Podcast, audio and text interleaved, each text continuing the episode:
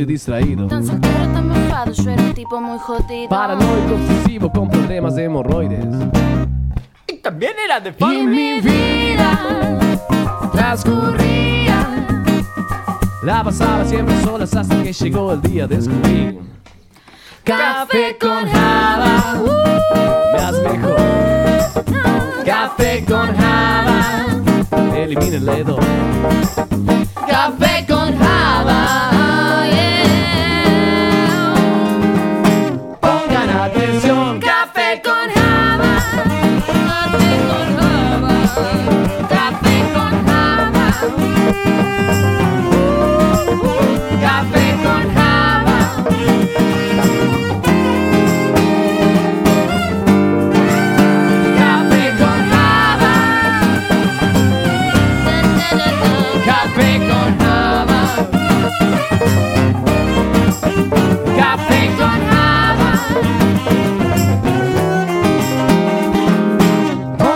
atención. Estos podcasts del Piola.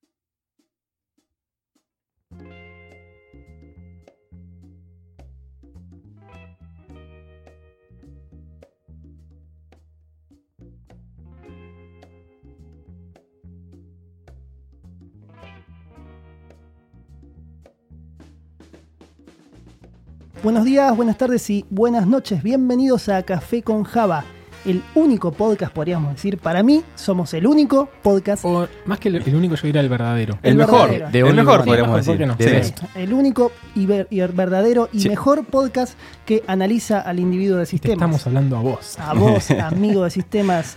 Como siempre, y allí los escuchan, me acompaña la crew de Café con Java. Y en esta segunda temporada estamos teniendo esta cuestión de preguntarles cosas para que los oyentes los conozcan un poco más. Así que como este episodio tiene algo que ver con la educación, mi pregunta es, nombre, colegio y díganme cuál fue la materia que más les costó. Puede ser secundario o facultad, ¿eh? Arrancamos a mi derecha, el amigo. El amigo Cristian, como siempre me presento, hola amigueros, haciendo referencia a nuestro amigo Malafama. Muy bien. Escuela, Escuela ET número 3, María Sánchez Thompson. ¿sí? Y la materia que más me costó de la facultad es, y les mando un fuerte abrazo desde el más allá, a Análisis Matemático 2. Clásico. Muchas gracias, integrales triples. Sí, es como integrales Super Saiyajin 3. Sí, exactamente. Es como medio heavy. Es como. Yo, no- yo vi integrales y ya me pareció muy jodido. Y multiplicarlas por 3 y dividirlas por 2 y sumarles 3 también. Integrarlas después, claro. Exactamente. Hermoso, hermoso. Enfrente tenemos al amigo. Al Lucho, como va gente, hoy no digo de los pibes porque me siento en vergüenza. Ok. Eh, pero bueno, Vemos es- que te vestiste de frac ahí. este, bueno, mi escuela es el Huergo, el que está en San Telmo, el privado, por así decirlo. Bien, bien. Para tu despejar las dudas. mucho dinero. Por supuesto, sí, sí.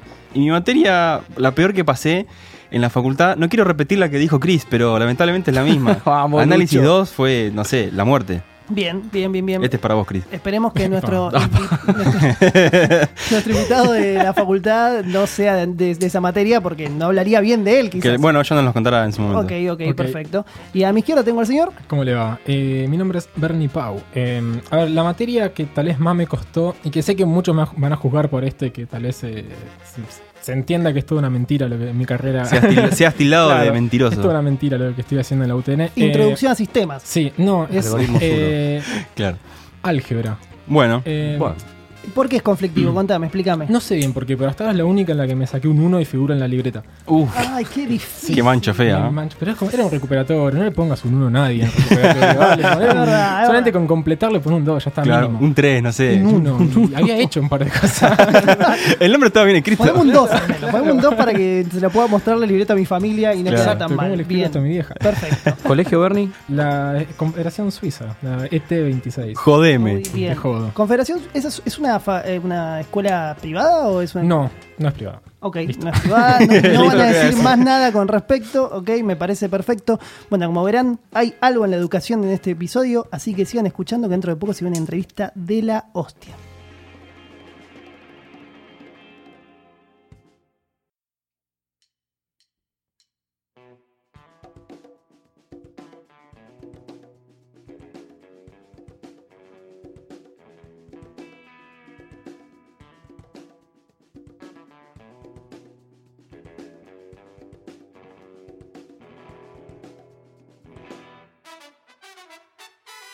Bueno, bien, como la educación es un tema importante, que además siempre tenemos bastante feedback con los oyentes que nos comentan algunas cuestiones, o nos hacen preguntas a nosotros como si fuéramos referentes de algo. Claro, por, Eh, por ejemplo. Exacto. Nos pareció importante eh, traer gente idónea para tratar el tema y un poco preguntarles las cosas que nos preguntamos un poco nosotros y nos preguntan los oyentes. Así que tenemos el gusto de tener aquí en la mesa de Café con Java al señor Mariano Cerruti, docente de la Facultad de Ciencias Exactas de la UBA. ¿Digo bien, Mariano? Sí, sí, sí. sí. Muy bien, materia. Eh, organización del computador 2. Bien. Por el momento. Me gusta Por que ahora. Ahora, ahora. no sea análisis matemático porque era un Claro, quilombo. hubiera sido un bajón. Empezaban a, a llover, viste, la, la botella, No, iba a ser un quilombo. Volaban integral. Re- recurso de recurso de análisis. ¿eh? Bien, bien, perfecto. Y también tenemos a Silvina Rodríguez y Damián Blanco, que son docentes de la Escuela Técnica número 26, Confederación Suiza. Digo eso y me suena un poco, acá hay gato encerrado. Sí. Bernie, ¿qué tiene que ver con vos esto? Eh, absolutamente nada. Claro. ¿Cómo llegamos a este contacto, no? Nada que ver con Exacto, Bernie. nadie- todos nos lo Para- De hecho, preguntamos. fu- fueron los docentes que te aprobaron la última previa. Exactamente. Lo podés decir, está blanqueadísimo. Sí, sí, sí, ya fue. Silvi, eh, nos dijiste fuera del aire, oyente de Café con Java. Hola chicos, ¿cómo están? Eh, sí, claramente soy oyente desde el teaser 00, capítulo. Vamos. Sí, sí, el, el alto comienzo de una era, chicos. Bien, Sí, bien. sí. Empezás a sumar puntos, no como Mariano, que Mariano no dijo nada. No dijo, "Escucho Café con Java, nada. No, no Mal, ten- mal. no tengo tele, perdón. Ok, perfecto. Está en tema, Mariano, por lo que vemos. Perfecto. Bueno, amigos, va a ser una, una larga mm, entrevista. Esperemos que todo se, de alguna manera funcione. Sí, no sí. sabemos cómo. Que no se es la antes. primera vez que hacemos una doble entrevista. Es verdad. Así que, bueno, todo un desafío también para, para el equipo de Café con Java. No Primera pregunta, eh, ¿por qué eligieron ser docentes de sistemas o informática? Ahí respondan de acuerdo a lo que les parezca. Arranquemos por Mariano. Ok, ok. Bueno, estaba esperando que zafar, ¿no? Que arranquen los chicos. No, lo lamento. Eh, no, a ver, eh, yo creo que el- la entrada a la, a la docencia eh, fue un poquito tardía porque la realidad es que mucha gente, en la, al menos en exactas, eh, lo que hacen es que empiezan a dar, a meterse en la docencia ya eh, durante la carrera. Eh, entonces por ahí empiezan con un cargo de ayudante de segunda, y con eso se van fogueando, hay todo un proceso de transmisión que se empieza a dar desde ahí. Donde, bueno, al ayudante de segunda no se le, no se le pide tanto, qué sé yo. es, es más bueno, corregimos un par de exámenes. Sí, sí, viste, es un poco eso como la- una transmisión cultural. Este, Que, que da un poco de prestigio al currículum, aún vacío posiblemente. Eh, y qué sé, depende del recorrido Claro. de cada quien, ¿no? Eh, pero por ahí hay gente que, en, en mi caso particular, yo trabajaba, ve- vengo de industria, tuve 13 años de industria antes de empezar en, En docencia. en docencia, en, en investigación en general. Tenemos un audio ahí por detrás, ya, ya termina, listo, Bien, perfecto, un- seguimos. Tenemos un infiltrado, pero este eh, no, se dio así, así que eh, empezó medio tardíamente, junto con mi entrada al doctorado, algo que yo no esperaba en, en su momento, que de hecho la entrada a la, a la carrera fue algo eh, que lo pude hacer porque me lo permití y porque las condiciones fueron dadas. En parte de eso también tiene que ver la educación pública. Y bueno, nada, empecé, empecé un poco tarde y empecé con eso, con ayudantía, ya quizá después de haber terminado la carrera, que la realidad que no es lo más habitual Claro. con todo lo que eso conlleva, ¿no? Claro. Quizá con un... ¿Y lo, acon- lo Perdón. aconsejás? Eh, sí, yo lo aconsejo, la verdad que es una cosa que disfruto mucho, más allá de que es este... Por momentos parece ingrato, porque es mucho, mucha exigencia, mucho estrés, eh, y a veces te preguntás por qué lo haces, y yo creo que en el fondo es esta cosa, viste, de darse cuenta que en realidad te gusta, aunque te cueste.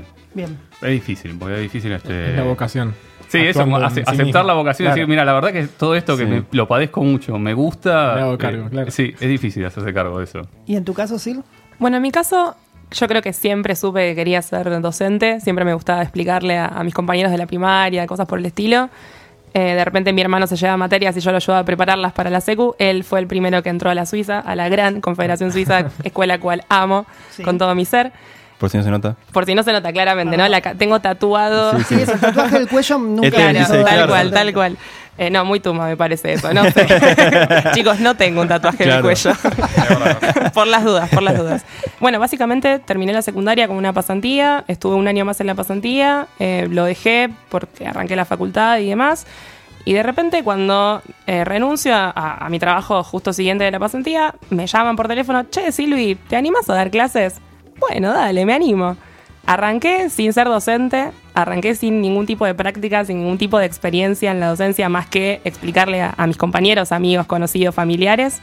Que esa es una ventaja que tiene muchas veces la escuela técnica. La escuela técnica te permite eso. Por Vos no podés siendo, dar claro, clases docente específicamente por dar en el por nuestro título de base. Exacto, el Claro. título es habilitante. Sí. Para Exacto. lo que es eh, del lado de talleres y demás. Sí, Claro. también la materia de la especialidad, poner, Sí. sea un promoción 1, organización de datos. Cualquiera del ciclo superior lo puedes dar, exacto. Y bueno, a medida que fue pasando el tiempo me di cuenta que me gustó. De hecho, estoy enamorada de mi profesión. Y bueno, arranqué un profesorado técnico como para convalidar la práctica. Claro. Y, y hace ya siete años que estoy, estoy en la escuela. Perdón, Sil, ¿dónde haces el. o ya lo hiciste? ¿Dónde hiciste el profesorado? El profesorado lo hice en el Mariana Costa, es un profesorado técnico eh, en base a tu título de concurrencia. ¿Y lo recomendás? ¿La docencia o el profesorado? El profesorado no, porque La quiero tener problemas con el. Mario Costa, pero la, la docencia, sí. Mira, es lo- lo- un poco lo que decía Mariano. Creo que, que te genera mucho estrés, pero podemos decir que existen dos tipos de estrés. Justo hoy escuchaba también un podcast de Conocete mejor, una cosa Claro. media extraña, media coaching raro. Autoayuda. Eh, sí, sí, vamos a decirlo así. Venía de la mano del secreto, del libro del secreto. Podría ser, no lo sabemos. O sea, opinaba justamente en eso, de que uno, cuando cree que puede llevar adelante cierta actividad, lo hace con ganas, con gusto y, y creo que le pone mucha más garra que cuando decís, no, esto me sobrepasa, Claro. que le pasa a muchos docentes después de muchos años de, justamente ser profe. Bien. Entonces, Lo- ambos, entiendo entonces, trabajan con chicos que les interesa o potencialmente les interesa sistemas e informática. sí. ¿Creen que hay algo diferente en los estudiantes que eligen estas carreras? Empezamos por Rosil. Uh. Mira, yo este primer, eh, el primer trimestre de este año trabajé en una escuela privada, en todos los niveles, inicial, primario y secundario. Los chicos me contaban que en el mismo nivel, mi- mismo año de escuela y escuela, me contaban que iban a ver a Duki y traperos que yo no conozco. Claro. Eh, claramente estoy muy out de, Es que es de modo este diablo, sistema. Exactamente. Eh, sí, puncha la capum, etcétera. Eh, y mis, mis alumnos de, de la técnica me contaban que se anotaban en campeonatos de LOL. Y estaban súper contentos con esto. Claro. Claro. Sí, son diferentes. Ok. Mariano. No sé, qué sé yo. La, la verdad que de, de la experiencia que tengo, si bien hay un perfil, hay como alguna, algunas este, rasgos emergentes, después en las particularidades hay de todo. Es verdad que quizás algunas cuestiones generales se pueden llegar a, A destacar. a destacar, sí, pero no sé, qué sé yo. Después cuando te pones en, en detalle con cada Claro. quien, eh, Sí, ves que es. sí, es como la, la- Acá- la- la diversidad de cualquier grupo. Ni hablar, bueno, Sí. acá un poco también, lo que hacemos es un poco eso, ¿no? Es bueno, hablemos de los estereotipos, desmitifiquémoslos, pero también veamos que existen. Claro, claro. es- ¿O ¿Qué, los inspi- qué inspiró esos estereotipos? Claro. Claro, Total. exactamente. Bueno, y hablando un poco de, de tendencias, algo que tal vez ya mencionamos un par de veces en este podcast, pero qué mejor que, que enfocarlo desde el lado de lo educativo. Sabemos que hay una disparidad de género en, lo que es sistemas en sí, lo que es tecnologías, lo que es computación o informática. Y siempre nosotros tal vez lo vemos desde el lado del laburo, de, uno en- trabajando en una oficina o en una factory, en lo que fuere, encontrar que obviamente hay una disparidad entre mujeres, hombres y demás. En la educación, ¿qué pasa con eso? ¿Se refleja eso realmente, por ejemplo, no sé, en el ámbito universitario, en el ámbito de la secundaria? Hasta ahora teníamos el dato de la tendencia, era más o menos 80-20. 80-20. 80 hombres, 20% mujeres. Mariano.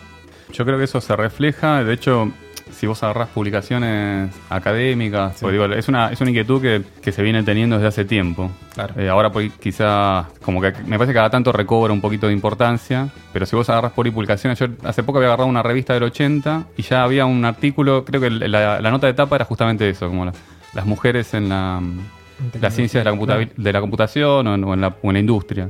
Y decían, bueno, mira, acá hay que hacer algo porque si no a futuro vamos a tener un problema y estaban hablando de proporciones que eran bastante mejores que las que tenemos ahora. Claro. Eh, y vos Ya se la vean venir, digamos. se la veían venir y, y vos decís, bueno, y habiéndolo visto, habiéndolo identificado, eh, después hay un montón de hipótesis de por qué sucedió que una, que una carrera que en, en un comienzo estaba dominada por mujeres Exacto. eh, se haya dado vuelta y se haya convertido en un ambiente tan este tan masculino de alguna manera, o- dominado por, la- por los rasgos masculinos. Sí. Entonces, digo, es algo que sí se ve, se ve en la academia, se ve, eh, se ve en la industria, me parece también, yo tengo experiencia en ambos lados, y en ambos lados me parece que eso está. Sí. Eh, algunas cosas se invisibilizan, ¿viste? Porque hasta que vos no parás y le preguntás a alguien y, y buscás el, el relato personal, no lo vas a identificar, porque por ahí, ¿viste? Hay gente incluso que, hay chicas que te dicen, por tomar un- un- una característica eh, típica, que es, bueno, agarremos a una chica, porque después hay otras identidades que ni siquiera, por ahí ni siquiera se las representa, ni siquiera se las invita a participar de, eh, Sí, de la de la, discusión. comu- De de la comunidad, sí, ¿viste? de la discusión. digo, que ocupen su lugar. Exactamente. Digo, también hay gente por ahí se siente excluida por naturaleza. Si vos no la invitás, es difícil que. Cual. tiene que hacer mucho esfuerzo para acceder. Sí, Tal es, cual. es el rol de quien divulga sistemas de alguna manera. Sí, también de la identidad que se está construyendo desde adentro, que tiene que ver, digo, porque una cosa que vos invites, que en la divulgación digas, bueno, no, es una carrera o es una disciplina que puede ser para mujeres también. Por decir solo, tomar solo la identidad de la mujer. Como una identidad que sí, bueno, es una minoría dentro, entre otras minorías, Ni hablar, una sí, minoría sí. dentro de la, de la cultura. Decir, bueno, le invito. Ahora, si vos le invitás y después cuando llega, no tenés una, digo, vos no construiste algo que, que le permita desarrollarse en igualdad de, de- de oportunidades, que se sienta integrada y que le permita también desarrollar su visión, eh, porque yo creo que si, si vos tenés un rasgo dominante en la población que Sí. está desarrollando tu disciplina, también estás acotando mucho la disciplina, de la cual por ahí estás esperando que, que mejore, que transforme la realidad, que mejore este, las condiciones a futuro. Lo una hablábamos, con, única lo hablábamos con Caro claro. De, de Chicas en Tecnologías, de la ONG Chicas en Tecnología, que planteaba exactamente eso. Que el, el problema es que encima empezás a desarrollar todo un sistema al atrás, eh, para at- atrás, perdón, que lo que lo único que permite es dar soluciones desde la perspectiva, de la masculinidad. claro. Y eso después va a, te- va a generar errores ese sistema, porque el sistema lo consumen todos, no lo consumen nada más los hombres. Claro, ella hablaba, por ejemplo, de los reconocimientos faciales y hablaba que eh, a los hombres blancos los reconocía sin problemas, pero una persona de una, una persona negra de tez oscura Canela Pasión. lo reconocía Candela Pasión, bueno, Exactamente. eh, los reconocía como Como gorilas. gorilas, sí. Eh, que Fu- fuerte, ¿no? Sí, sí, bueno, fue fuerte. ¿En qué año estamos, no? Bueno, y esto, y esto es Google, digo, no es, no sé, Sí, sí. nosotros, Nosotros hacemos un una- podcast. una, sí, haciendo Lo- una, sí, una lo- pero aplicación. me parece que también habla un poco de la identidad que se, que, que- que se instituyó Seguro. dentro de una disciplina, dentro de un área, dentro de una práctica y que hay que, de alguna manera, que hay que revisar y hay, primero hay que aceptar que esto está ahí, digo, porque viste, no- ni que no se va a resolver con, con dos cambios menores. Exacto. Que sí. primero hay que hacer un cambio identitario fuerte y decir, bueno, che, a ver, acá qué está pasando, qué cosas no estamos viendo, qué prácticas tenemos naturalizadas, porque eso me parece que es el laburo que nos queda.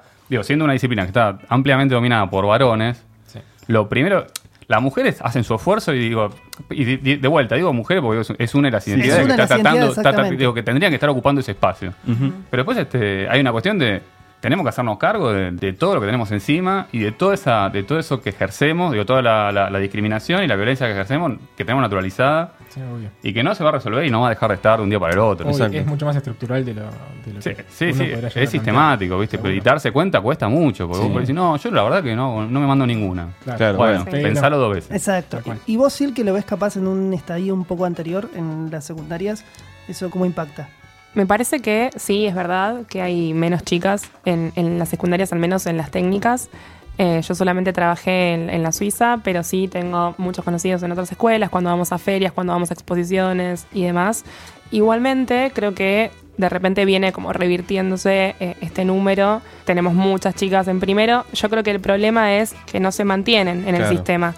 O sea, entran muchas chicas y de repente dicen, no, ¿sabes qué? Esto no era lo que yo pensaba, no era lo que yo creía. A mí me pintaron un cuadro que al final no era. y Bueno, es, un terminan poco, yendo. es lo que decía Mariana un poco, ¿no? Es como que es fácil ofrecerle, che, vengan que está todo bien. Y Totalmente. después entras y está todo igual. Sí, además, Totalmente, so- más en el taller. En- Exactamente. Además, sobre todo los primeros años, sí. los primeros años de la secundaria, que es el ciclo básico común del, de, De todas. la secund- de, la- de todas, hasta la especialidad que tenés eh, taller y todas esas cosas que quizás no, no sean del agrado de... Sí, vos lo que De decís, por ejemplo, en muchos secundarios pasa que tenés más de una especialidad mezclada. Yo, por ejemplo, tenía mecánica, química, construcciones y electrónica. Y en tres años veías de todo un poco. Eso es lo que decís vos. Sí, pasa. Ok, ahora, ya que mencionamos cómo se fomenta del lado de que las mujeres que entran y que se encuentran con algo diferente, y que bien mencionaste esto de las expos y demás, abrámosle un poquito. ¿Cómo se hace para, de alguna manera, divulgar la educación de sistemas? Es decir, uno, desde ya sea desde el lado del ámbito universitario o desde el ámbito secundario, ¿qué hacen ustedes como institución educativa para invitar a la gente a que venga a estudiar? No sé, está en el tema de los eventos, está en, Las en Las Olimpiadas, Olimpiadas. Está en la participación Sí. de Olimpiadas. Eh, en el caso de las secundarias, al menos en nuestro Sí. caso, bueno, básicamente todas las escuelas deberían de tener redes sociales, cualquiera sea.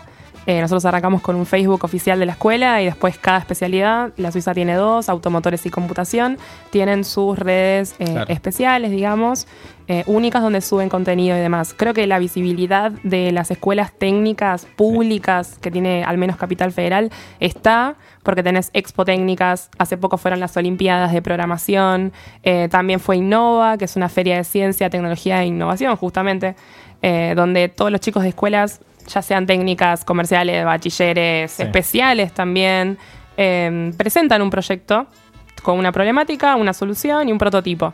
Y si lo tienen definido, directamente es el, el producto final. Eh, y de hecho terminó hace poco y puede participar el que quiera. Y si eso para vos, ¿qué, qué impacto tienen los chicos? es importantísimo. O sea, más allá de que ganen o pierdan o los mencionen o los Sí, destaquen, eh, la experiencia no se la quita a nadie. Creo que pararse, ponerse la camiseta, ser responsable teniendo 15 años, 16 años es importantísimo y, y ven un panorama diferente también. No solamente se quedan con, ah, sí, voy a clase, me rasco un poco, escribo un poco en la carpeta, le pido una hoja prestada y presto atención para la prueba. La prueba es anecdótica, en Claro. definitiva. ¿Sirve como capaz una primera experiencia de campo de llevar adelante un proyecto? Totalmente, pensemos que la técnica se basa en eso, ¿no? Es eh, la continuación de los estudios superiores y la inserción en el, en el mundo laboral desde Claro. una temprana edad. Claro. Entonces vos desde antes de los 18 ya arrancás conociendo la industria, conociendo la empresa, conociendo este mundo de- del IT, en nuestro caso, porque somos técnicos en computación, Sí. Claro. pero en el caso de cualquier especificidad, la que sea, automotores, química, electrónica, Sí, sí, etcétera. claro. Sí, de hecho, mi primer laburo me lo consiguió un, un- un preceptor del colegio. Mirá. Eh, él se encargaba de una parte de las pasantías, era preceptor y se encargaba de ubicar chicos que estaban recién recibidos en distintas, en distintas bolsas de trabajo que tenía el colegio. Claro. Así que el mensaje es, hacete amigo del preceptor. Siempre. Exactamente porque te Esta- va a conseguir laburo. buena letra. corte del bacalao, digamos. Chicos, yo me alegro de haber sido la, la que le lleva la manzana al profe. Gracias a eso tengo trabajo hoy por hoy. Está, Encontré mi vocación. Está, porque tienen mala prensa, pero. Claro. después, Después, después termina Después- consiguiendo. totalmente. Bueno, eh, yo tengo una pregunta para vos, Mariano, que, que es media polémica, es decirlo así. Eh, por sobre todo por que yo experiencias vividas y todo, te quería preguntar, ¿qué opinás vos con respecto a la deserción de los chicos en la facultad? O sea, en exactas, eh, como también en ingenierías, y todo esto es relativo también a, a sistemas. Menos mal que dijo polémica. Te dio No. la previa. Sí, sí, sí. Este, no, qué sé yo, no, no- no sé si la considero polémica, me parece que es parte de- Es algo que seguro está. eh, digo, está en la agenda, por decirlo de alguna manera, de- del departamento y de la facultad, que es hasta donde yo te puedo decir, ya a nivel, a, a título universitario, término de la universidad no te puedo hablar, pero término de la, de la facultad y el departamento de computación, seguro es un problema que, tratamos de atacar, que reconocemos, porque también digo, es, eh, yo lo que entiendo es, eh, vos tenés un sistema de educación pública, donde le permitís el acceso a, supuestamente es un acceso irrestricto a la gente para que se forme y pueda tener una formación superior y eso de alguna manera también, y acá voy a hablar a título personal, me parece que una de las cosas que convoca a la gente a que se comprometa con la, con la educación pública es que uno cree que es una herramienta de transformación, de transformación social, de escala social. Ahora, eso solo con la voluntad no, no basta. Después hay un montón de, eh, de dificultades. Digo, la gente no, no llega con el mismo eh, con el mismo trasfondo cultural, viste, de educación. No todo el mundo tiene donde estudiar, no todo el mundo eh, puede eh, estudiar y no trabajar. Entonces hay como una, hay una, una diversidad de, de la población que no necesariamente se, digo, a priori la tenés en cuenta. En la facultad, seguro, yo estoy en, en- en particular trabajo eh, con la coordinación de un programa para ingresantes al CBC, que un poco lo que apunta es a tratar de, de- de mitigar la deserción dentro de ese primer año, que es el del CBC. Sí, que sí, suele ser además como un cuco muchas veces. Sí, así, se entiende. Yo creo que hay. eh, alguna, problemas, obviamente, hay. Digo, siempre hay cosas para mejorar y siempre hay cuestiones que eh, no- uno podría presentar mejor, etcétera. Y el CBC eh, se, se entiende un poco. Está como el mito de que es un filtro. Sí. Bueno, Y no digo que no lo sea. La cuestión es, eh, bueno, ¿cómo hacemos para que no sea así? ¿Cómo hacemos para que no se interprete así? ¿Cómo hacemos para que eso ya la gente lo sienta como un primer año dentro de su vida académica? Y algo que yo trato de decirle, yo trato de transmitir, no sé con cuánto éxito, a, Tus eh, alumnos. A mis alumnos o, o por ahí a la, a la gente que está también trabajando con ingresantes es, bueno, pu- puede que te cueste y hay que ver si tenés la posibilidad, porque también digo, hay realidades, ¿no? Obvio. Hay una realidad que por ahí no, no te permite a vos terminar tu carrera. Eh, ahora, si, si puedo, me extiendo un poco sobre la parte de la facultad, lo que le toca a la facultad, pero una cosa que me parece que es importante que, que- que se transmita es que, bueno, si vos podés darte el lujo de, más allá de las dificultades, porque por ahí las dificultades son tan grandes que no lo puedes hacer, pero si podés hacer, darte, darte el, el lujo de, de hacer el esfuerzo y superar ese primer escollo y terminar tu carrera y es lo que vos querías hacer, en el momento que vos terminás tu carrera, te, te licenciaste, por ejemplo, vos sos licenciado de, o licenciada. de ahí en adelante. Toda tu vida tenés para desarrollarte en eso. Entonces Claro. tu formación la terminás, después te puedes llegar a perfeccionar, lo que sea. Pero si te diste esa posibilidad, de ahí en adelante, vos ya tenés esa, esa, esa formación. Puedes elegir hacer lo que quieras con eso. Tal cual. Aunque haya tardado, porque no tiene por qué terminar en cinco años. Porque también muchas veces eh, la gente viene de la secundaria, viste, la secundaria tiene como un plan muy estricto, donde si repetiste es como una falla. Y de pronto, si el CBC te tardó un año más o no pudiste terminarlo o era más complicado de lo que esperabas, digo, no, no, hay mucha gente en los, en los cursos, es difícil este, lidiar con la frustración. Terminás dejando, por una dificultad que por ahí te atrasaba un año, dos años, una carrera que te hubiese valido para el resto de la vida. No, claro, tiene sentido. Entonces me parece que hay algo que, que, por un lado está eso, y por otro lado está, bueno, a ver cómo hacemos para darle contención a la gente y que entienda y que se sientan realmente, por un lado, que se sientan eh, parte de una, de una institución. Digo que las instituciones, la UBA es un monstruo. Yo a veces le digo, la UBA es un monstruo, y lo digo no, no porque considere que es un monstruo que te tiene que destruir, pero tenés que entender que tiene una estructura, que es una organización grande, que primero que nada hay que entender cómo funciona. Creo, que, que- creo incluso que es un monstruo visto desde afuera. Tal vez es menos monstruo para el que se mete adentro de Claro, ese monstruo y lo sí. conoce un poco mejor. Y me sabe parece que lo de decir que es un monstruo es para decir, bueno, mira, parece un monstruo Claro. y tiene sentido que parezca, te explico un poco cómo es. Pero alguien tiene que acercarse y decirte, no te preocupes, esto Claro. es difícil, yo entiendo que te sientas perdido, perdida, es así, eh, mira. Puede que esto te cueste, puede que análisis te vaya mal porque no venías con una buena Claro. base de análisis y bueno, no sé, hay, hay recursos, tratar de acercar a la gente a los recursos. Seguro. Digo, Ahí tocaste un tema que me parece interesante, que es el acercar a lo que uno trae. Y que es esto de que, o sea, ¿cuál es, ¿qué es lo que da origen al CBC y que no es justamente que sea un filtro? Es el hecho de nivelar. Mm, Esa nivelación viene de que hay una brecha entre justamente lo que es la secundaria y lo que es la universidad. Tal vez uno cuando pasó por esos dos lugares se da cuenta de, de- todos conocemos a aquel que nos dice porque tuviste una buena formación o porque tuviste Sí. una buena base y otros que no, que tal vez llegan sí. Yo creo que a, a una universidad y se encuentran con contenido que, que- que tal vez es completamente nuevo muchas veces. ¿Qué, Estaría interesante que respondan los dos ahí. Sí. que Sí, sí. Phil O sea, responda desde su lugar de- y que Mariano también. qué- qué onda esa brecha? O sea, Sí. ¿existe y, y qué se hace con eso? Yo, en, en- siempre en opinión personal, ¿verdad? Yo creo que sí. que existe una brecha, pero existe en todos los niveles también. Y, y es lo que no, no estamos pudiendo resolver, me parece, porque, como decía Marian recién, yo pasé por el CBC y también creí que fue un filtro. Ese, ese, ese- esa leyenda urbana creo que, que lo fue, que, que es real. Más allá de que, claro, cada uno lo lleva como puede. Si quedaste remanente, está todo bien. Si te fue mal, está todo bien. Trabajar la frustración es algo muy personal. Claro, y obviamente en cada uno edad, tiene, ¿no? claro, un contexto socioeconómico eh, diferente. Y está bien también. O sea, nadie se debería sentir mal por esto, primero. Y segundo, sí, creo que existe esta brecha, como te decía recién, como les decía recién. No, a ver, si no se pudo resolver en cuántos años. sí, en, seis del secundario. Seis para nosotros que somos técnicos, cinco para cualquier eh, chico que fue a normal o bachiller Exacto. o comercial. Común, claro. Creo que lo que estamos fallando nosotros como docentes, y me hago cargo, es soltarles un poco la mano desde antes.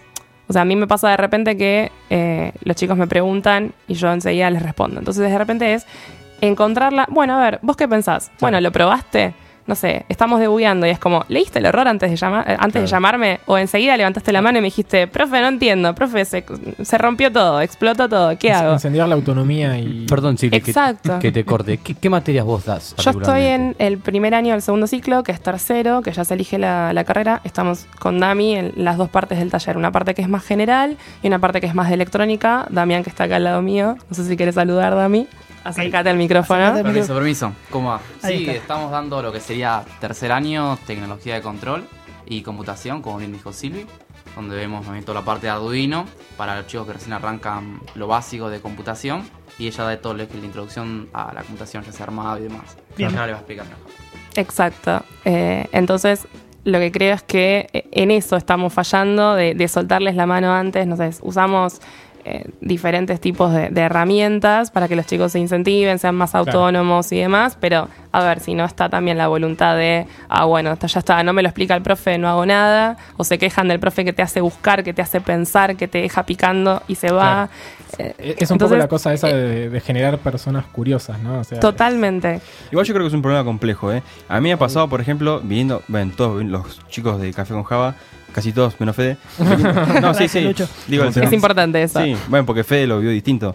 Pero digo, eh, los tres acá, de los que hablo, eh, fuimos a un técnico. Yo en particular, cuando hice el CBC, análisis matemático 1 más particularmente, yo el temario lo vi completo. O sea, yo había visto entre integrales y series Sí. y qué Sí, sé yo.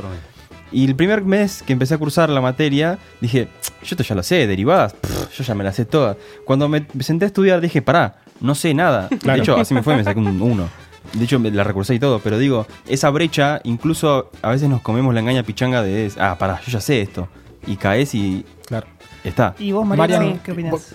Es un tema, es un problema de comunicación entre ambos universos. Entre- Eh, la brecha, decís, de, de lo que sería la brecha. en- en- Entre- Estamos hablando de la brecha en la población de ingresantes. Exacto, entre el pibe que Exacto. acaba de salir de la secundaria y dice me meto en la universidad que fuere. Me- me Que no sabe dónde se no, está me, me metiendo. parece, me parece que el, problema, el primer problema del lado de la facultad Sí. es no entender, ah, no sé si no entender eso, porque no creo que no sea el caso, porque la gente que está dando en el CBC lo entiende y lo Claro. sabe y trata de transmitirlo.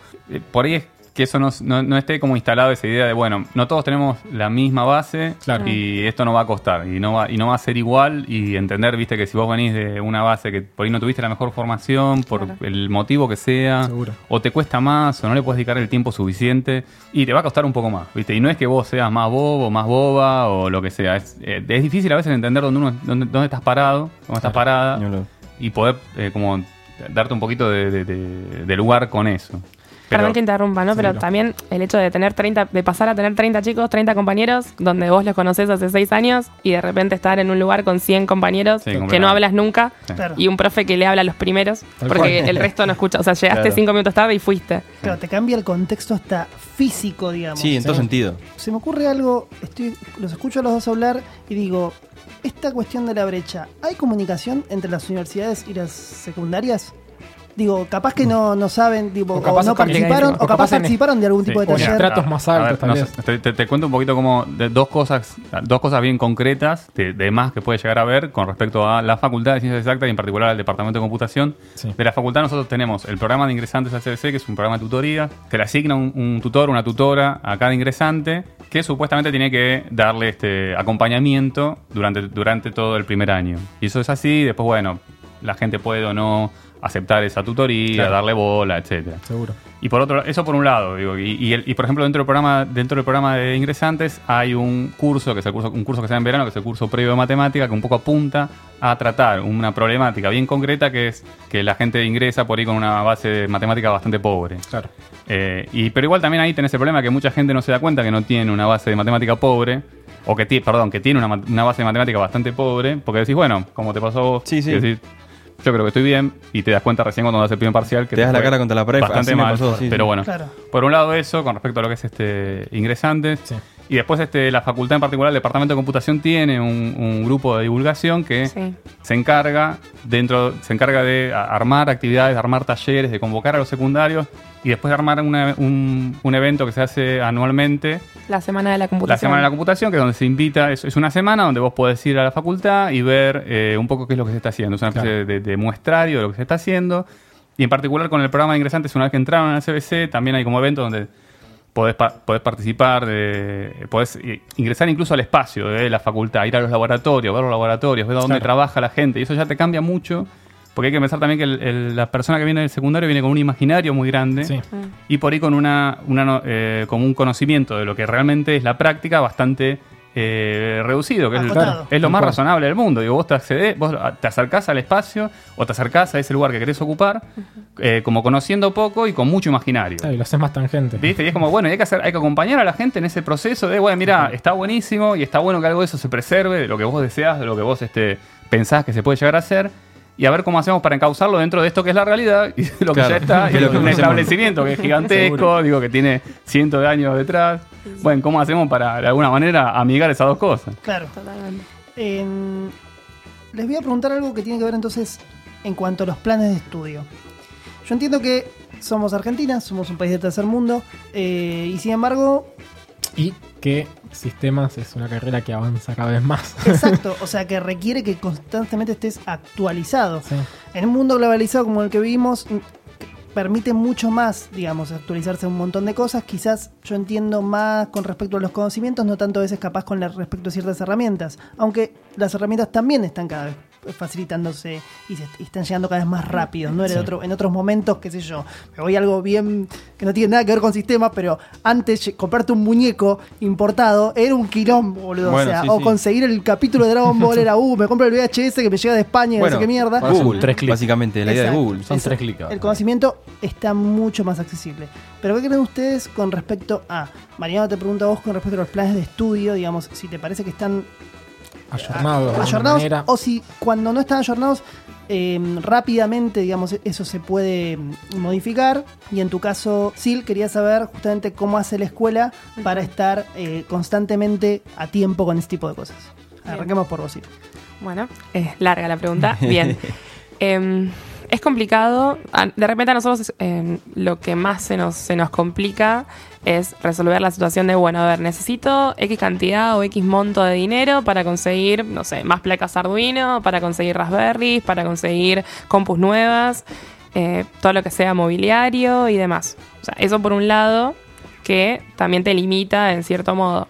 No sé, tenés 30 chicos en el aula y tenés 5 compus, tampoco va a ser un, un- no sé, una, Sí, sí, es un, es un problema de accesos.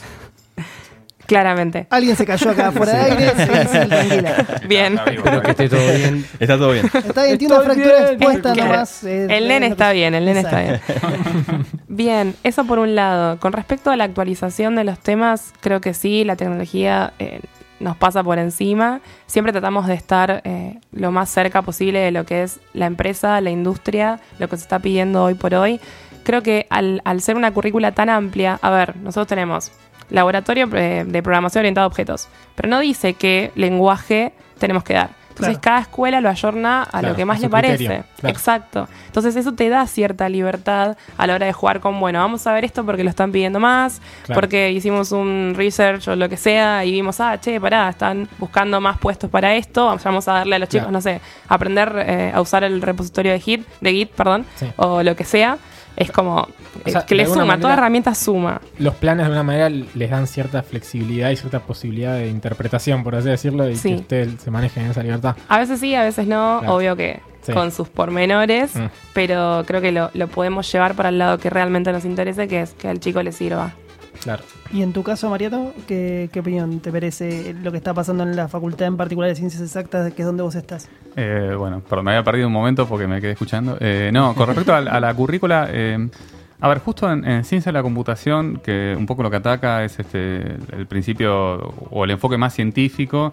Hay algunas materias que quizá no necesitan tanta revisión, por ejemplo, las áreas de, de lo que es el área de teoría o algoritmos. No hace falta actualizarlo tanto. Por ahí sistemas, qué sé yo, base de datos. Ahora, por ejemplo, con el advenimiento de las, las bases no relacionales, decís, bueno, tenemos que incorporar ese contenido. Eh, redes puede que necesite un poquito más. Eh, mismo, bueno, organización del computador con, eh, qué sé yo, tenés que ver algo, aunque sea algo de la arquitectura de 64 bits. Digo, algunas cosas hay que revisarlas. Digo, y eso se hace porque también estamos todo el tiempo. Es un poco lo que, lo que permite que eh, el cuerpo docente se, esté conformado por gente que eh, participa de conferencias internacionales, digo, que Claro. está metido en los temas vigentes y que participa de, de- de- de lo que serían las eh, este intercambio de primer nivel en términos internacionales. Claro. Claro. Entonces digo, eso me parece que hay, hay cosas que no, que no hace falta actualizarlas. Digo, teoría de computabilidad, digo, lo que hacía Turing en papel, eh, y el tipo era un genio Sí, sí, y, claro, ya está. y- y ya y armó la base de todo lo que usamos nosotros. Digo. Y sigue siendo Y tenés, vigente. y tenés que entender eso, me parece más importante, digo, sin desprestigiar nada. Obvio. Digo, eso es importante y lo puedes hacer en sí. papel y sigue siendo en papel. Claro. Y es importante que lo entienda porque después se, después se, se traslada a cualquier otra tecnología. Eh, cierto, después hay cosas que son, hay, hay pertinencias también.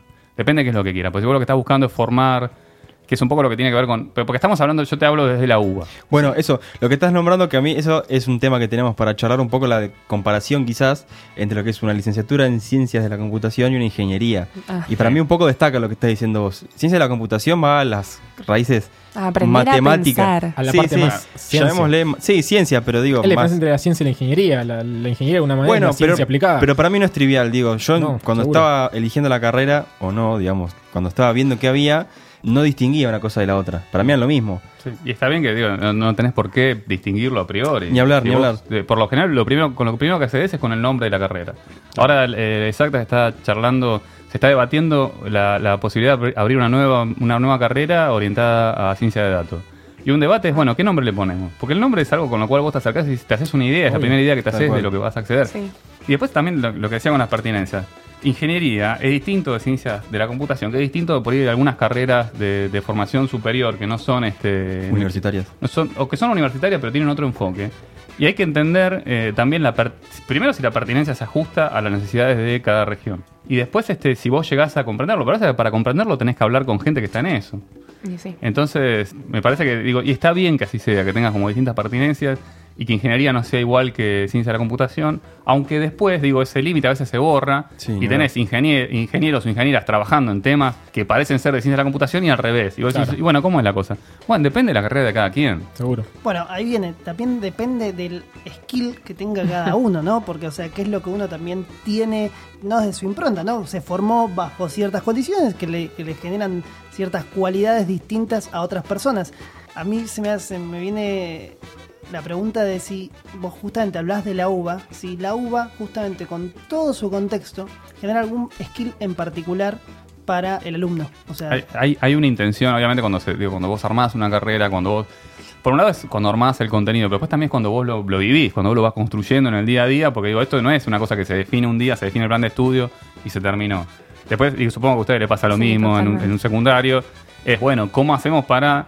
eh, ¿Y en qué creemos cada quien? ¿Viste? Hay, hay reuniones donde decís, che, ¿para qué estamos haciendo? Claro, Esto no es- está jugando, ¿no? Claro. O sea, que se entienda eso. Sí, Claro. pero para, porque a veces hay como percepciones eh, individuales que hay que alinear. Entonces, bueno, ¿qué estamos haciendo? ¿Esto es verdaderamente inclusivo? Digo, ¿esto realmente sigue un poco los principios del, del programa que, que supuestamente estamos vendiendo? Vendiendo en el sentido de lo que estamos exponiendo hacia Sí, afuera. sí. Como que hay, que hay que estarle ahí encima en, en el día a día y, y ponerle, de alguna manera, ponerle el cuerpo con esto de, bueno, con la práctica, con dar la clase, eh, después este, juntarse a charlar, juntarse a charlar con otras materias, juntarse a charlar con los, los, los- los otros este, participantes de, de la, de la facultad, que no son solo docentes e investigadores. Hablas de realidad y, y un poco no, no nos podemos hacer los sotas, como se dice, respecto a lo que está pasando tal vez en el país y, y en todo este contexto, con lo que es la educación, con lo que es la ciencia y lo que es tecnología. ¿Qué onda tal vez desde la UBA con esto de, de la financiación, de los presupuestos? O sea, sin, sin entrar necesariamente en algo político, digo, ¿cómo es el, el día a día de ustedes manejando todos estos avatares tal vez? eh. Mira, primero que nada hay, una cuestión bastante concreta, yo creo que la gente que está en sistemas se da cuenta, es sí. si vos comparás, la primera comparación es industria con academia, Sí. o con docencia en general, o Sí. investigación. Vos decís, una persona, un, un, un profesor, digo que es como de lo, de lo más alto que puede llegar dentro de lo que es esta educación, Sí. Que está dando clases en la facultad, ¿cómo se compara el sueldo con respecto a lo que sería un sueldo en industria, de un junior? No, Si vos decís, por ahí el junior está por arriba de un profesor. Sí. Sí. Entonces ya de movida hay una discusión ahí que se va por tierra, porque es, bueno, obviamente no está haciendo por el dinero y si está reclamando, está haciendo un reclamo salarial, por hablar del reclamo salarial, porque por un lado está el reclamo salarial de docencia Sí. y por otro lado está todo lo que viene, lo que viene por eh, financiamiento de ciencia y tecnología. Claro, el presupuesto para eso. justamente. Claro, presupuesto y después todo lo que es este, los presupuestos de cosas asociadas. ¿no? Como por, por- por un lado decís, bueno, la UBA está, queda de- debajo de lo que es un reclamo salarial de este, lo que es la educación pública, que tiene que Sí. ver con eso. Con, bueno, tratemos de que pueda pagar la, la luz. Claro. claro. Por un lado está eso. Mínimamente. Que la digo- infraestructura mínima. Y no es un chiste, digo yo. No, no, no. Sí, sí, lo decimos en chiste, pero es real. Digo, no podés pagar, digo, no te digo, terminás de pagar los gastos básicos de alquiler, luz, Sí, etcétera, y no te queda más sueldo. Sí. la realidad es esa. Entonces, por un lado está eso. Y por otro lado está qué pasa con eh, ciencia y tecnología. ¿Qué pasa con la inversión en ciencia y tecnología? ¿Qué pasa con las becas? ¿Qué pasa con el ingreso de CONICET? Que de pronto ahora entran tres personas a CONICET, a investigador, ¿viste? Cuando a mí, a mí me pasó ya, creo que el cuatrimestre pasado, que en un momento estábamos dando las charlas de... Convocábamos a charlas de investigadores al final de la materia, como para que sepan un poco qué se hacía con eso que aprendieron durante la cursada. Bueno, esto que se hace en investigación en términos de, bueno, qué se hace internacionalmente y, y- y en investigación de primer nivel. Y bueno, ¿y qué podemos hacer nosotros? Preguntaban. Eh, ¿Dónde vamos a caer acá? Y la realidad es que antes por ahí podías decir, mira, podés acceder a una beca de doctorado y formarte. Y ahora es, y no sé. Y La realidad es que es muy duro, pero en un momento vos decís, te estoy tratando de transmitir un espíritu, Claro. una forma de hacer las cosas, una forma de llevar una investigación, no pero no sé si vas a tener un lugar para hacerlo. claro. Y creo y, que- eh, y me rompe, y a mí me rompe el corazón porque digo, la realidad es que lo estoy haciendo para que vos puedas hacerlo. Que me parece que eso justamente es ahí donde se basa es- esa cofradía que genera, por ejemplo, pertenecer a la UBA. Digo, hay universidades que generan identidad y pertenencia y que hacen que, que los que estudian y los que pertenecen a esa pequeña, justamente una comunidad, se sientan de una manera orgullosos. Y me parece que tiene que ver con eso. Sí, pero ojo, ojo, igual no es solo la UBA, digo, porque hay, No, no, hay otras digo- universidades, digo, vos podés salir de UTN, podés salir de, la Universidad de Avellaneda. Tal cual. Digo, pues si vos tenés un lugar después donde insertarte, donde desarrollarte, Sí. donde, digo, después vas a trabajar, no sé, haces un satélite. Sí. Ah, digo, Y, y había, realmente digo, vos tenés que tener un ecosistema Sí. que de alguna manera eh, haga una especie de alimentación mutua. Venimos Porque- hablando de esto desde que arrancamos, ¿no? Claro, claro. O sea, Sí, sí, digo, pero un poco lo que esperás es que se construya eso, un ecosistema donde, donde todo va creciendo por intercambio. Porque yo de pronto si tengo con, con qué, con qué grupo trabajar y que me provea una problemática sobre la cual estudiar y después decir, che, mira, encontramos esta solución. Es tal vez lo que vincula a la universidad con la comunidad. Sí. Tal vez en, en- en la secundaria eso se ve menos, pero digo, en la universidad ya está esto de, de yo voy a aportarle algo a, a- a mi contexto. Bueno, pero y, en- función del presupuesto y todo esto, Sil, ¿vos cómo ves este mismo tema en la, en la secundaria? ¿Realmente se nota la falta de presupuesto, por así decirlo? Em, yo no estoy muy metida en el tema de todo lo que es presupuesto, lo hacen mis compañeros, eh, que de hecho les mando un saludo. De repente habían planes de mejora que se preparaban con, con mucha anticipación, donde vos tenías que prever que las cosas iban a subir claramente y te lo aceptaban de acá a dos años. Entonces vos lo presentabas en el 2011 y te salía en el 2013 y podías adquirir la mitad de las cosas que vos pusiste en el plan de mejora justamente. Gracias a esos planes hemos conseguido muchas de las cosas que tenemos actualmente en la escuela. Pero sí me he enterado que hay un presupuesto para cada una de las escuelas sin importar la cantidad de especialidades que tengan. A ver, no sé, digámosle, por ejemplo, porque no sé el monto, que sé que es menos de 10 mil, pero no sé cuánto es. Imaginemos que es 10 mil pesos por escuela. Nosotros tenemos dos especialidades, automotores y computación, como ya había dicho. El otro tiene 6, 7, no sé Sí. cuántos tiene. Bueno, de hecho, el huergo, vos Sí. en este caso fuiste al privado, pero también tiene varias eh, especialidades. Ahí va por otro lado igual, ¿eh? no sé cómo funciona exactamente en los privados. Yo tampoco.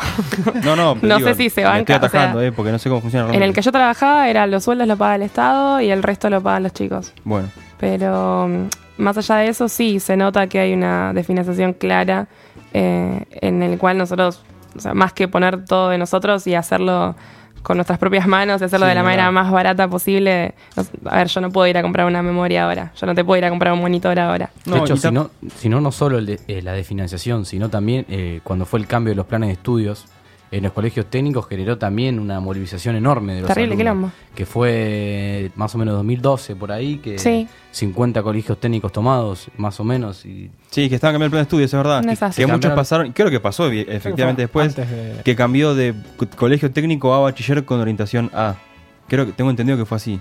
No sé si fue tan así, pero sacaban claro, muchas que- materias de, de investigación. Ponele. A mí me tocó, yo me fui el último de mi colegio que se recibió con el plan anterior, Bueno. que fue el de técnico de computación, que tenías materias como simulaciones y todo eso, que vos decís que son Sí. materias que después te pueden aportar algo. Y, eh, Claro. Sí, al por ejemplo, el sistema de procesamiento de datos, Exactamente. nuestro hermoso CPD desapareció y ahora es lógica computacional. Bueno, ¿ves? de repente ahora ves cosas de electrónica en lógica. Qué sé yo, yo creo que más allá de que hubo un cambio estructural, se combinaron algunos temas y, y hubo como una, una simbiosis, una transformación, eh, donde quisieron meter mucho, mucho, mucho, mucho, pero de repente, no sé si, si hicieron agua o no, todavía no tenemos la primera camada y ya tenemos la escuela del futuro. Entonces, tenemos en este momento dos planes diferentes en la escuela, porque ya, ya se fueron los del plan anterior, antes teníamos tres.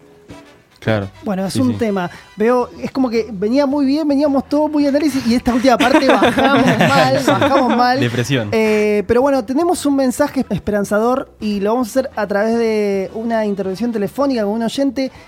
Quédense para el próximo bloque que les va a encantar.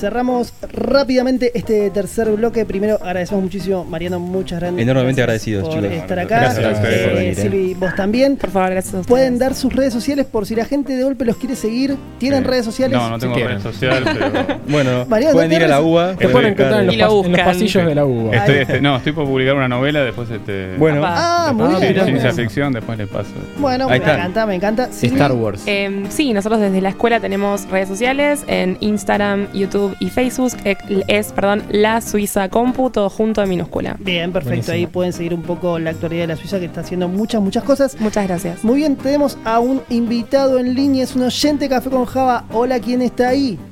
¿Qué tal? Ezequiel habla, ¿cómo va? Hola, Hola. Ezequiel. ¿Cómo va, Hola, Ezequiel.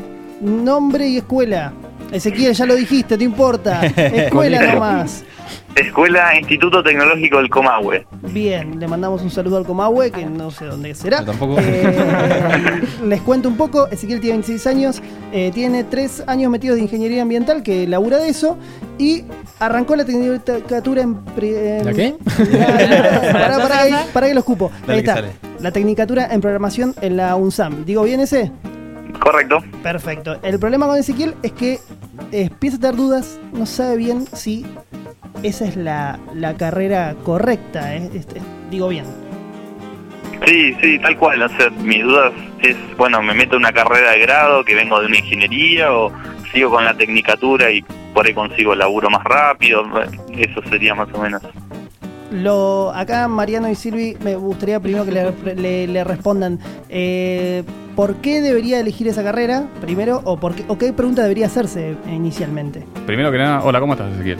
¿Qué tal? ¿Todo bien? Bien. Eh, no, mira, primero que nada, eh, hay que ver, digo, ¿qué estás esperando vos de, la carrera? Pues este, con esa pregunta, si te la podés responder, que no es sencilla, lo que tendrías que hacer es tratar de ver un poco las carreras que hay disponibles, lo que vos pensás que puede llegar a interesarte, y en base a eso ver un poco el plan de estudio y tratar de ponerte en contacto con gente que esté, o, que haya, se haya graduado de la carrera o que esté en esa carrera y que te lo digan de primera mano, a ver qué están haciendo, digo, si tenés acceso y si no, por lo general las, las instituciones tienen espacios donde vos podés acercarte, viste, de orientación vocacional o que, que te pueden llegar a asesorar sobre eso, como para que vos digas, mira, yo tengo estas inquietudes.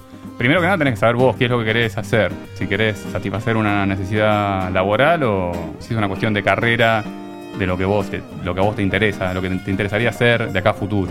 También le sumo a lo que dice Mariano, que me parece muy cierto, es también ver cuáles son los campos de aplicación a los que a vos te gustaría apuntar Me gusta. y a partir de ahí ir para atrás, decir, bueno, a mí me gustaría trabajar en este rubro, en esta industria, en esto, qué puedo hacer a partir de acá Claro. y entender para atrás qué carreras se necesitan. Bajándolo un poco más a tierra, eso. quizás comparando una carrera de licenciatura con una ingeniería. ¿Me gusta más la teoría? ¿Me gusta estudiar? ¿Me gusta conocer los conceptos de por qué son las cosas? ¿O quiero aplicarlos? ¿Quiero hacer cosas más concretas? Y sumo. Hola Ezequiel, ¿cómo estás?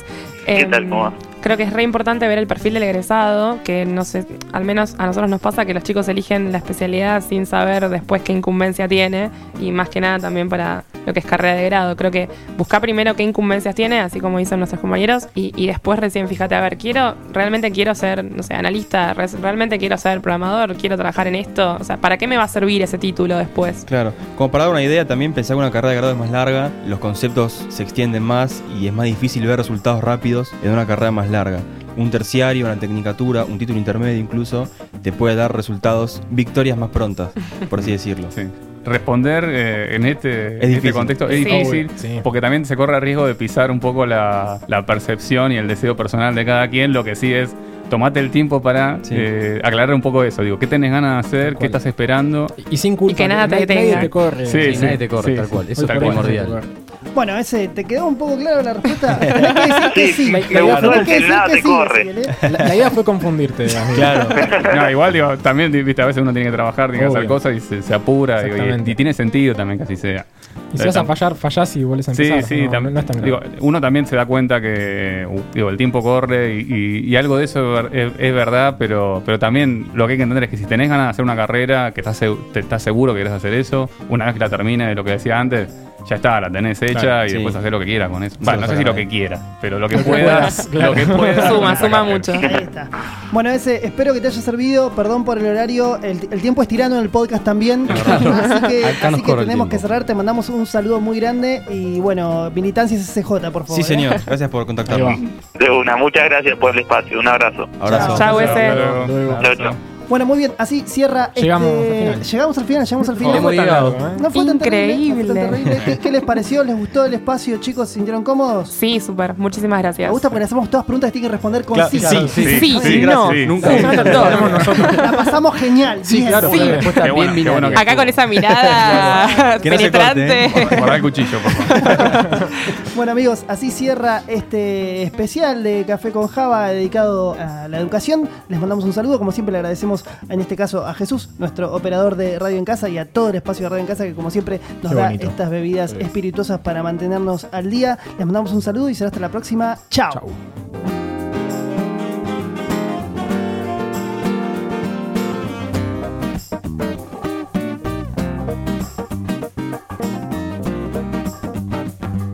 Café con Java está conformado por Mechi Valle, Bernie Pau, Federico Rusconi, Matías Aristimuño, Luciano Puello y Cristian Breiman. Si te gusta lo que hacemos, recomendanos. Eso nos ayuda un montón.